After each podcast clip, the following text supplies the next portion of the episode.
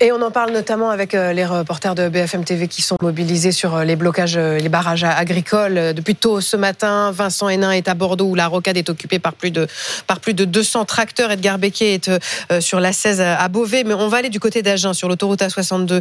Naofel El Kawafi. Ce matin, les, agriculteurs donc, ont passé la nuit sur, sur ce barrage agricole et on, on perçoit un durcissement et même une forme de radicalisation chez les agriculteurs mobilisés, Naofel. Oui, effectivement, il y a même ce sentiment de, de colère et d'impatience qui se fait de plus en plus ressentir euh, ici. Alors pour tout vous raconter, juste derrière moi, les agriculteurs sont en train de se réunir euh, pour euh, évoquer cette possibilité de durcir le mouvement. C'est tout l'objectif de cette journée avec des actions coup de poing qui vont être menées.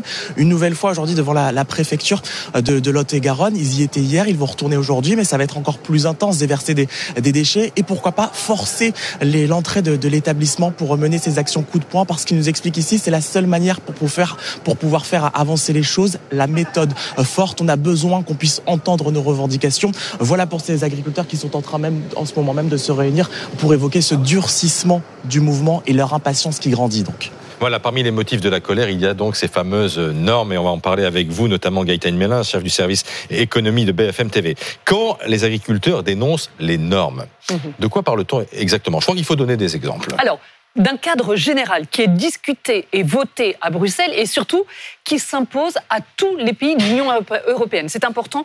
Euh, parmi euh, les exemples, eh bien, euh, les agriculteurs ont pour objectif de réduire de 50% les pesticides d'ici 2030, de réduire de 30% leurs engrais d'ici 2030 également, et de faire du bio à raison de 25%. Ces agriculteurs ont aussi l'obligation de réintroduire des, des prairies, même au sein des exploitations où il n'y a pas d'animaux. C'est tout à fait aberrant. Et puis, il y a ce taux de jachère dont parlent beaucoup d'agriculteurs, imposé à 4%, qui, effectivement, va réduire considérablement leur production. Bonjour Amélie Robière, merci d'être en direct avec nous dans des conditions qui ne sont pas tout à fait simples, puisque vous êtes dans un car. Un car à destination de, Bruxelles. Vous êtes la présidente de la Confédération rurale de Corrèze. Est-ce que vous voulez bien nous expliquer, pour que tout le monde comprenne bien, euh, en quoi ces normes sont un enfer pour vous, agriculteurs oui, alors euh, bonjour, merci de me donner la parole.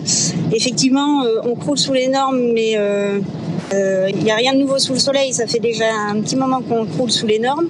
On a des normes sanitaires, des normes administratives, alors toujours en faveur d'une écologie punitive. Après, je dirais les normes, c'est un problème, mais le plus grave, c'est quand même qu'on est en concurrence avec des pays qui n'ont pas les mêmes normes que nous. C'est surtout ce qu'on revendique à la coordination rurale, c'est qu'on on signe des traités de libre-échange avec des alors, c'est dans un bus, ça roule, c'est compliqué. C'est ça qu'on comprend pas. Pourquoi on est dans, l'Union européenne mhm. Pourquoi certains pays font l'objet de certaines normes et d'autres pas alors non, au sein de l'Union européenne, pardon, ces normes, elles s'imposent à tout le monde. Alors effectivement, il y a certains pays qui, qui mettent plus de temps à les mettre en place, mais les règles, encore une fois, c'est pour les 27 pays de l'Union européenne. Non, le souci pour ces agriculteurs, en fait, ce sont tous les pays qui sont hors Union européenne. On importe leurs produits. Par exemple, je vais vous donner un, exemple. Euh, la cerise. Aujourd'hui, les agriculteurs en Europe n'ont pas le droit d'utiliser de pesticides sur la cerise. Et dans nos étals, on retrouve une cerise turque qui utilise ce pesticide et qui, bien sûr, est nettement moins cher. C'est cela, en fait, que, que condamnent aujourd'hui les agriculteurs. Il y a un phénomène aussi, Mathieu, qui s'appelle la surtransposition. Qu'est-ce que ça veut dire ça? Bah, Je vais vous donner un exemple. Les haies, c'est simple, les haies, hein, ça parle à tout le monde, il y en a euh, euh, dans tous les champs, et puis le gouvernement veut en faire pousser 50 000 kilomètres dans les années prochaines. Sauf que, cauchemar, ça, ce document, il est édité par la préfecture de la Manche. Ça donne les règles du jeu, quel code s'applique quand on mm-hmm. plante une haie tenez-vous à votre chaise. Si la haie constitue la berge d'un cours d'eau, c'est le code de l'environnement, la loi sur l'eau. Mais euh, si la haie se situe dans un périmètre d'eau, euh, de captation d'eau potable, là, c'est le code de la santé publique. Si la haie se situe dans une réserve naturelle, c'est le code de l'environnement. Mais si c'est un site patrimonial remarquable, c'est le code du patrimoine. Le code de l'urbanisme peut aussi s'appliquer si elle est dans un secteur couvert par un plan euh, de, local d'urbanisme. Bref, vous voyez le délire. Et puis pour toucher les aides de la PAC, il faut qu'elles soient déclarées. Mais attention, pour toucher les aides de la PAC, les règles ont changé. Avant, on pouvait tailler les haies du 15 mars au 15 juillet. Maintenant, c'est prolongé jusqu'au 15 août pour protéger les nids d'oiseaux. Mais si vous les taillez, évitez le broyeur à marteau et les pareuses dès lors que les branches font plus de 4 cm de diamètre. mais c'est voilà. pas possible. Voilà, tout, tout est résumé là. Donc ça veut dire qu'on ne plante plus de haies Ben, ça veut dire que c'est un cauchemar pour planter un truc aussi simple qu'une haie et l'entretenir. et ça veut dire qu'on ne cultive plus de cerises. Alors, ça veut dire qu'on peut Donc, cultiver des cerises, beaucoup mais plus beaucoup plus chères. Et Voilà. c'est bien ça le problème aujourd'hui, c'est toute la compétitivité de ces agriculteurs. D'un côté, vous avez euh, des problèmes de pouvoir d'achat et d'inflation, des Français qui veulent toujours manger moins cher, et des agriculteurs français qui produisent plus cher euh, que leurs homologues à l'étranger. Ça parle aux agriculteurs qui sont autour de vous. Euh, Cédric Fesch, vous êtes à Albi dans le Tarn. Oui, évidemment, on parle évidemment beaucoup de ces normes qui leur compliquent la vie, en plus du fait qu'ils gagnent à peine suffisamment pour, pour vivre. Et on parle évidemment aussi beaucoup euh, ce matin euh, des deux décès dans l'Ariège. Il y en a beaucoup qui, sont, qui ont passé la nuit ici et d'autres qui arrivent et qui ont appris juste ce matin que la fille de l'agricultrice est décédée elle, aussi. Et je suis avec Marilyn euh, Bruel qui fait partie des, des organi- d'une des organisatrices de, de ce blocage à Albi. Et vous me disiez, cette nuit, vous n'avez pas dormi. Pourquoi?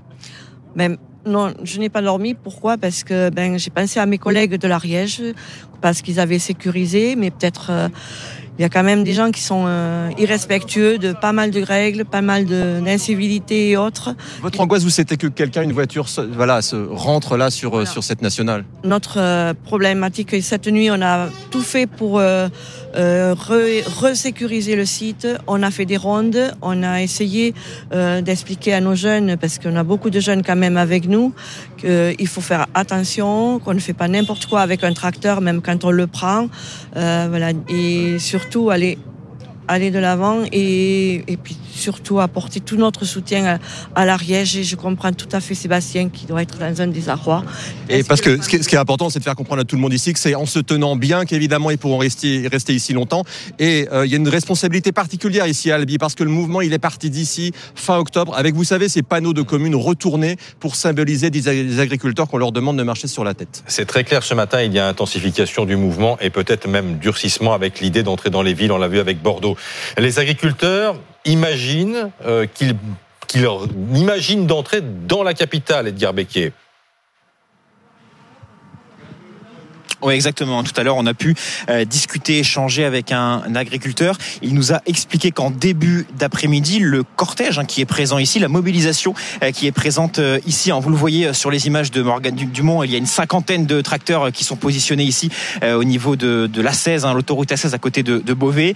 Et c'est ce que nous a expliqué l'agriculteur avec qui nous avons pu discuter tout à l'heure. Il nous a dit qu'en début d'après-midi, les tracteurs pourraient avancer aux alentours de 13-14 heures, faire un premier point d'étape à 15, 20, 30 kilomètres euh, d'ici, rejoindre d'autres agriculteurs et puis dans les prochaines heures, dans les prochains, jours, pardon, rejoindre la capitale. hein. L'objectif ici, euh, c'est de pouvoir euh, rejoindre Paris et faire entendre la colère du monde agricole à la capitale. Bordeaux à présent, hein, on le disait, devant que Bordeaux, les agriculteurs sont déjà dans, dans la ville, sur la rocade bordelaise, Vincent Hénin. Oui, une rocade bordelaise partiellement bloquée, mais en tout cas bloquée dans les deux sens et à une heure de grande euh, fréquentation en temps normal en semaine.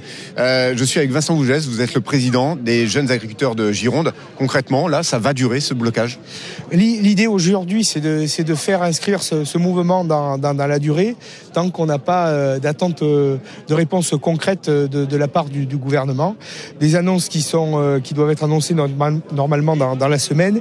Et surtout, on est en attente de, de la visite du, du, du ministre, du Premier ministre euh, en Occitanie, euh, au point, je dirais, au point zéro de, de, de mobilisa- de mobilisation, euh, où nos collègues l'attendent depuis un, un petit moment. C'est ça, c'était un peu le mot d'ordre, c'est de rester tant qu'il n'y a pas eu d'annonce concrète.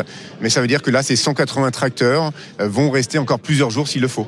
Tout à fait. Rien n'est aujourd'hui, rien n'est. C'est une mobilisation à durée indéterminée. Donc au- aujourd'hui, à l'heure actuelle, je ne sais pas quand est-ce que le, le, le blocage va, va s'arrêter. En tout cas, on l'a bien noté, hein, on a pu discuter avec de nombreux euh, éleveurs, agriculteurs ici, viticulteurs, qui nous disent tous leur détermination à tenir aussi longtemps qu'il le faudra sur cette rocade de Bordeaux. Est-ce que ce voyage du Premier ministre se prépare, Mathieu? C'est compliqué d'aller sur, un, sur, des, sur des endroits euh, extrêmement tendus comme ça, surtout quand vous avez euh, des mesures de long terme à proposer. Hein. Qu'est-ce que peut proposer le Premier ministre? Soit des gestes immédiats, par exemple, sur le gazole non routier, hein, un geste fiscal, ça, oui. Mais pour le reste, euh, l'inflation de normes, comment on la réduit? Ben, C'est pas une annonce comme ça qu'on peut faire sur un barrage. Ou alors l'augmentation du pouvoir d'achat ou la survie des exploitations, là... Mais justement, je voudrais qu'on revienne d'un mot sur, sur les normes, parce qu'on comprend bien mmh. que ces normes sont une contrainte pour les agriculteurs.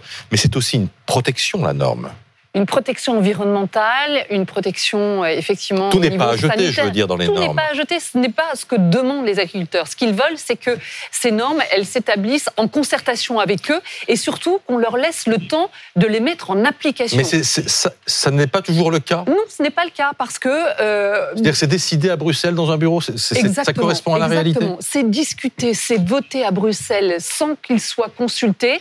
On leur impose des délais très courts pour des mises en place qui leur coûtent excessivement cher. Regardez sur les normes, les normes industrielles qui euh, vont être imposées euh, sur des élevages qui vont être réduits. C'est 50 000 euros supplémentaires pour une exploitation. C'est un coût juste colossal et encore une fois, dans des délais très courts. Merci. Merci à tous.